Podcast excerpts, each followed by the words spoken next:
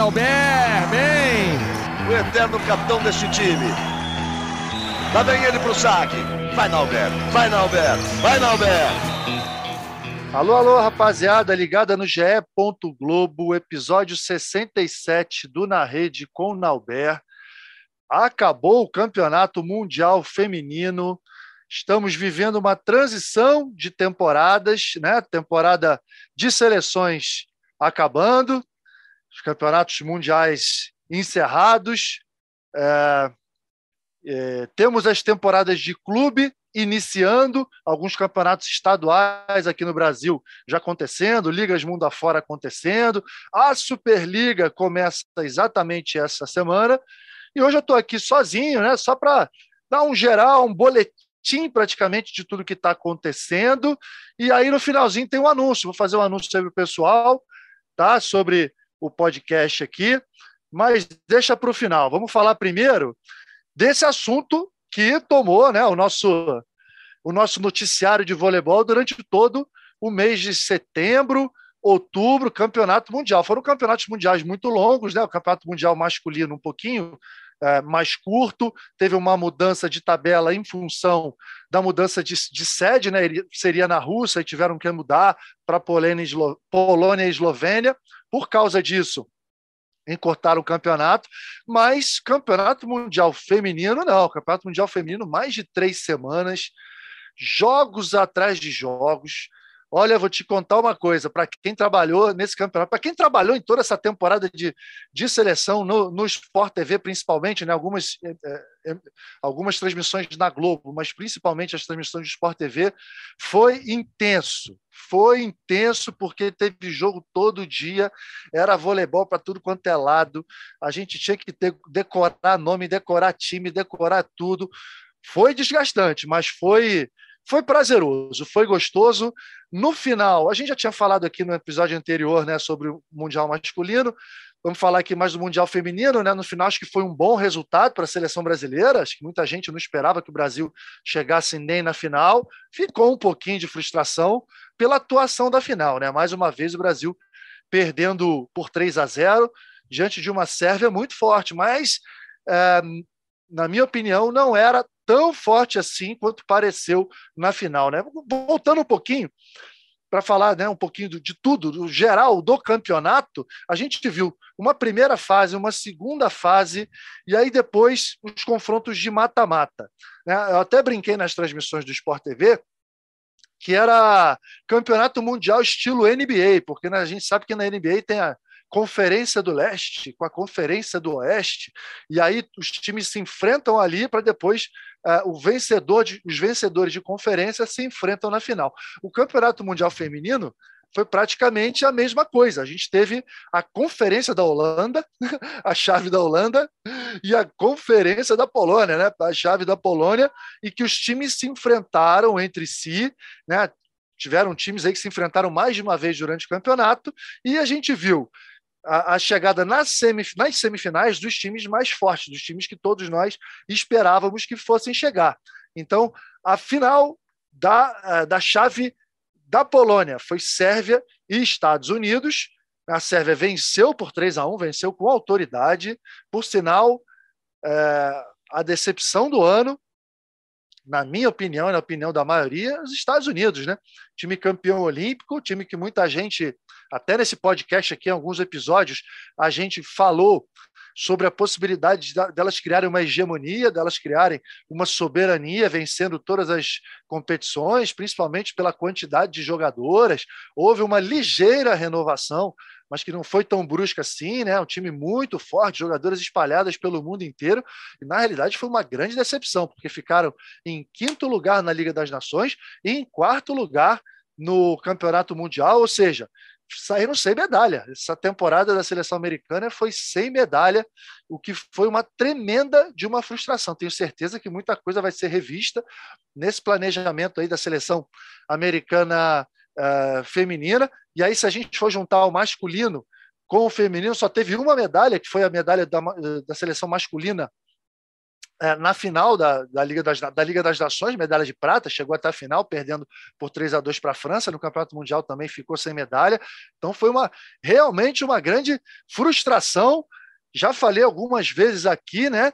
É, o Kirali, o Kart Kirali, técnico da seleção americana, meu ídolo como jogador, é o Pelé do voleibol, é uma lenda, mas acho que está devendo demais, está deixando muito a desejar no comando da seleção americana, poucas mexidas, um jogo pragmático, um jogo previsível, um jogo baseado só na força, pouca técnica, pouca atitude, pouca reação, enfim, não, não gosto, não gosto. Nem parece a mesma pessoa, nem parece o mesmo jogador vibrante, aquele cara raçudo, aquela máquina de jogar voleibol que, que ele era quando jogador. Enfim, essa observação feita em relação à seleção dos Estados Unidos nessa decepção, e a Sérvia, é, com um novo é, treinador, né, Daniele Santarelli, que é um, é, um jovem treinador, 42 anos, ele que é, dirige o time do Coneliano, campeão italiano, vice-campeão europeu, já ganhou Champions League, enfim, é um cara que até está criando uma dinastia do vole, no voleibol italiano com, com o Coneliano, é, dirigindo a seleção da Sérvia, que é, chegou nessa semifinal, logicamente, né, baseado com um jogo é, muito forte, baseado na força, no bloqueio, mas principalmente com a Boscovic, que é uma jogadoraça, na minha opinião, a melhor é, atacante do mundo, divide o posto aí de melhor atacante do mundo com a Egonu. Acho que nesse momento a, a Boscovic é até superior, porque a Egonu pode ser até um pouquinho mais fenomenal.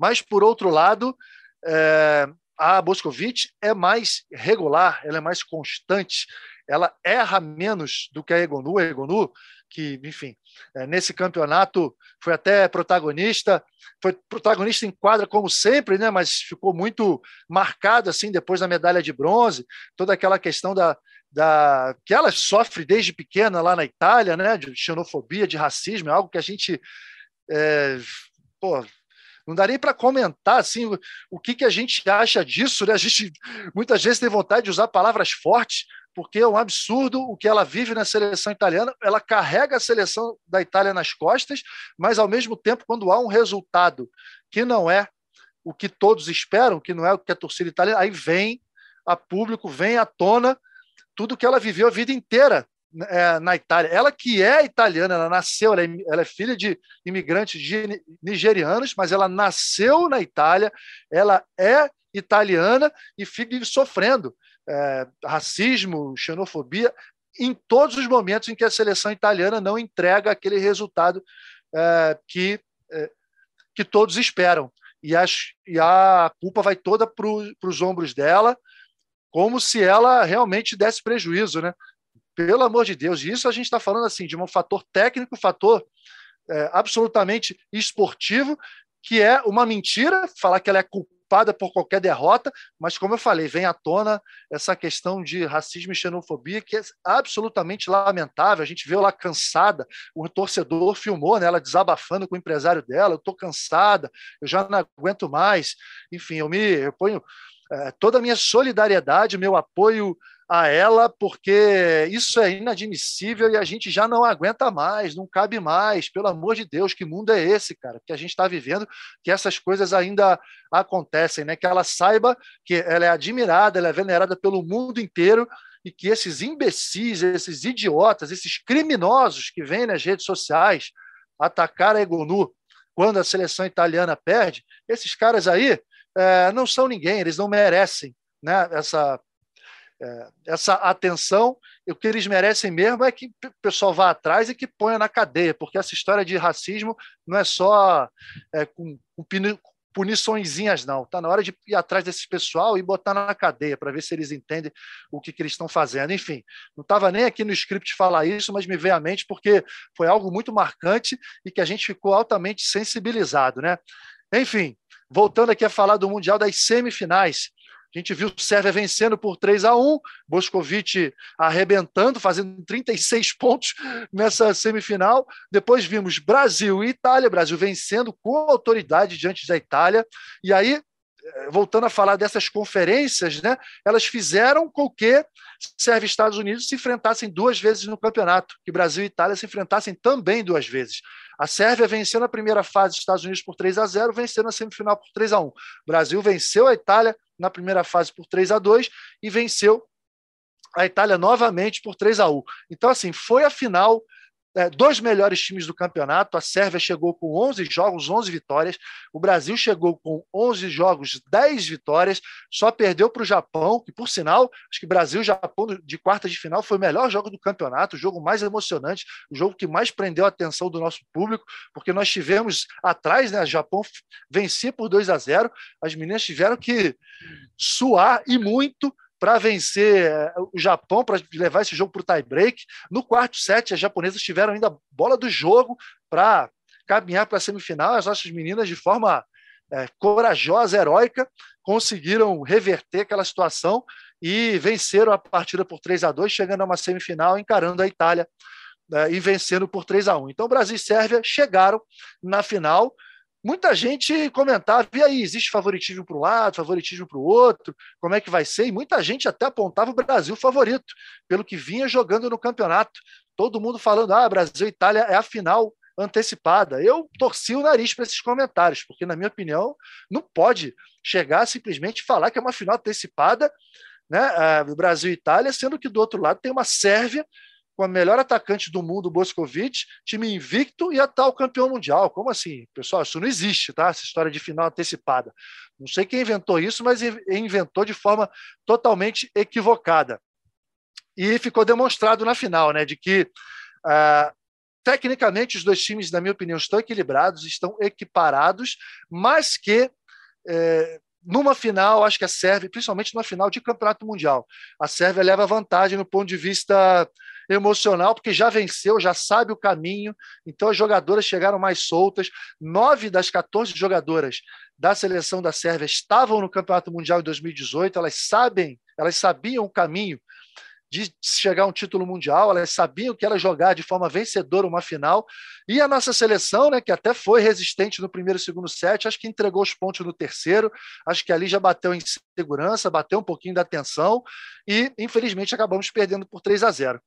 É, acho que o resultado da seleção brasileira foi fantástico, foi muito bom ter chegado à final, né? Quem imaginaria que nós chegaríamos em duas finais é, nesse ano pós-Olimpíada, um ano de renovação, um ano que muitas jogadoras com experiência zero em campeonatos internacionais estavam ali presentes como protagonistas. O Zé Roberto foi um malabarista, né? conseguiu é, utilizar todo o grupo, util, conseguiu utilizar o melhor de todas as jogadoras para chegar a essas finais.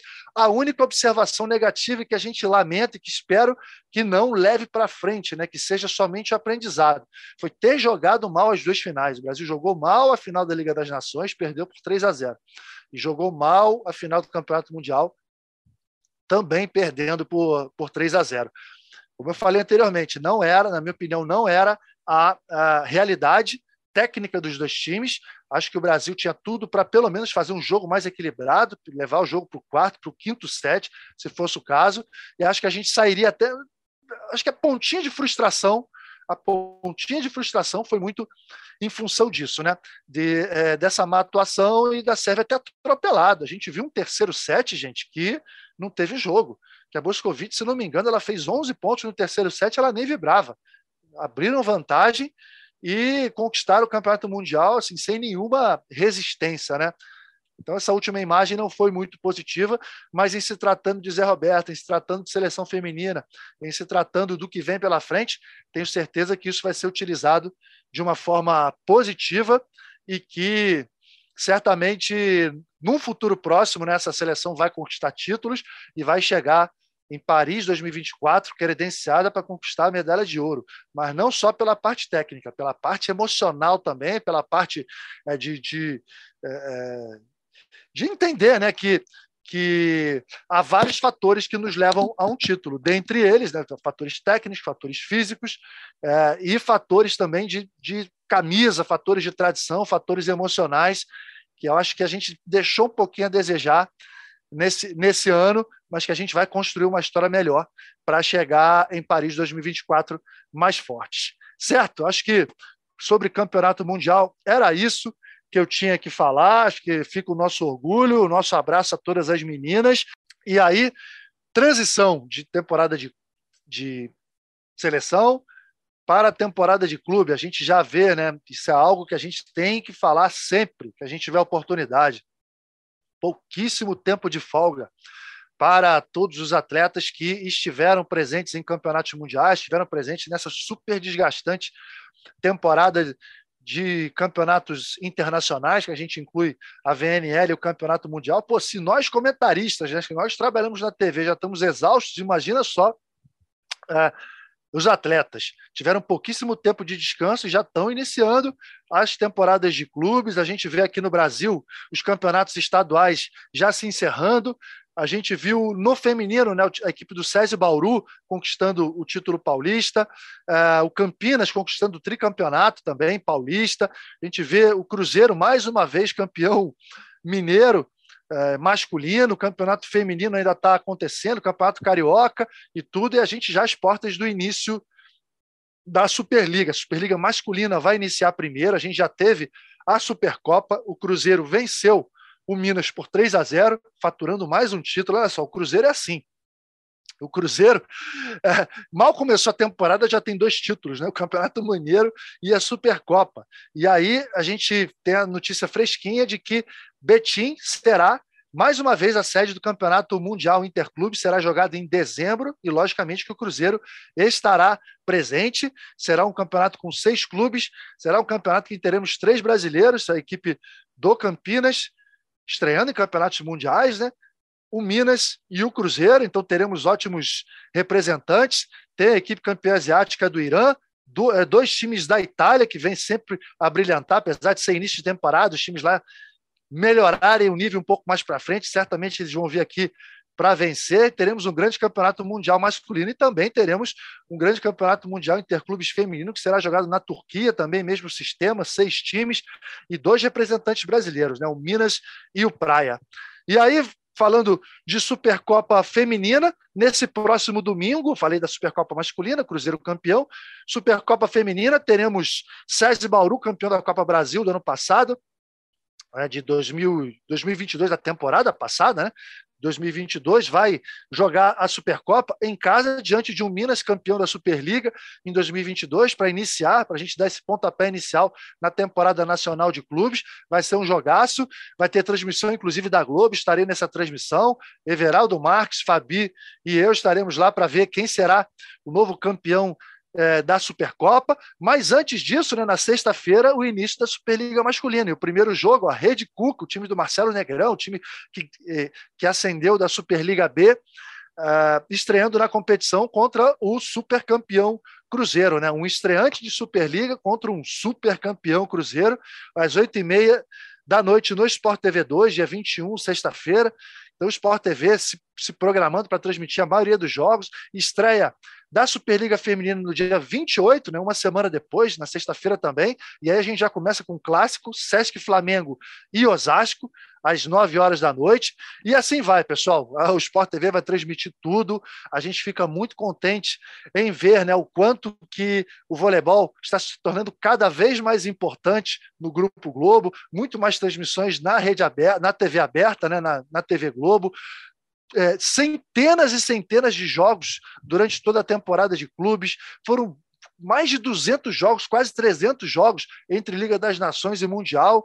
Então, a nossa audiência sempre lá em cima e vencendo com todos os concorrentes, às vezes futebol transmitindo, né? às vezes Champions League, Champions League acontecendo e a nossa audiência maior do que os outros, e isso nos deixa muito, muito, muito contentes. Né? Esse é o cenário do que vai acontecer na na temporada de clubes, e aí pegando esse, esse gancho né, de todo esse, esse compromisso super intenso que a gente está tendo na televisão, pessoal, eu já vou me preparando aqui, já que é um episódio solo, um episódio boletim, né? Já vou me preparando aqui para o encerramento, e aí eu vou anunciar né, que estaremos encerrando as, as temporadas, essa temporada do podcast na rede com, com Nauber vai ser encerrada. Foram 67 episódios, a gente vai dar um tempo, a gente vai dar uma respirada, uma pensada, é algo que eu já estou amadurecendo ao longo dos últimos uh, meses, né?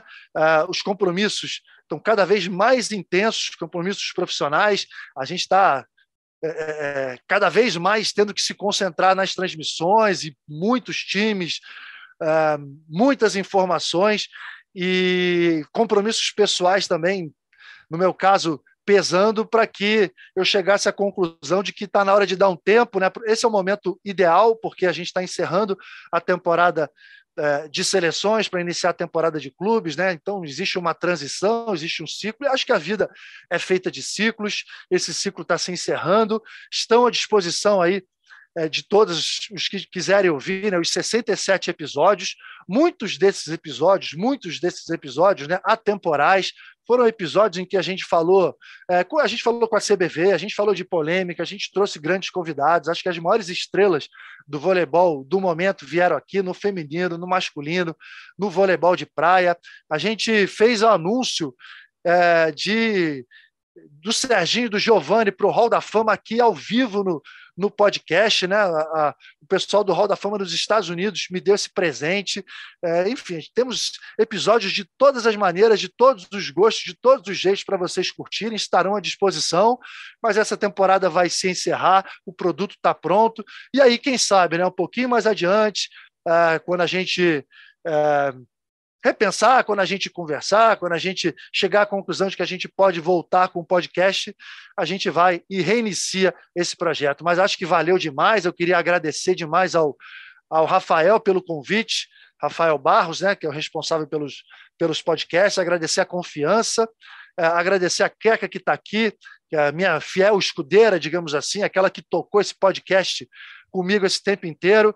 Ela sabe muito bem né, o quanto muitas vezes foi difícil para a gente, porque com todos, é, com todos esses compromissos que a gente tem, ela que é produtora é, da Globo, tem mil trabalhos é, importantes para se fazer, eu também, mil compromissos, quanto que foi difícil, quanto foi duro, às vezes, para manter esse podcast no ar, sempre com qualidade, sempre em alto nível, mas eu acho que a nossa missão foi cumprida, pelo menos por enquanto foi cumprida, a gente entregou o um material de qualidade, um material que o pessoal do vôlei, né, que a família vôlei, que os vôlei, que os vôlei fãs podem vir aqui e consultar, podem vir aqui e escutar.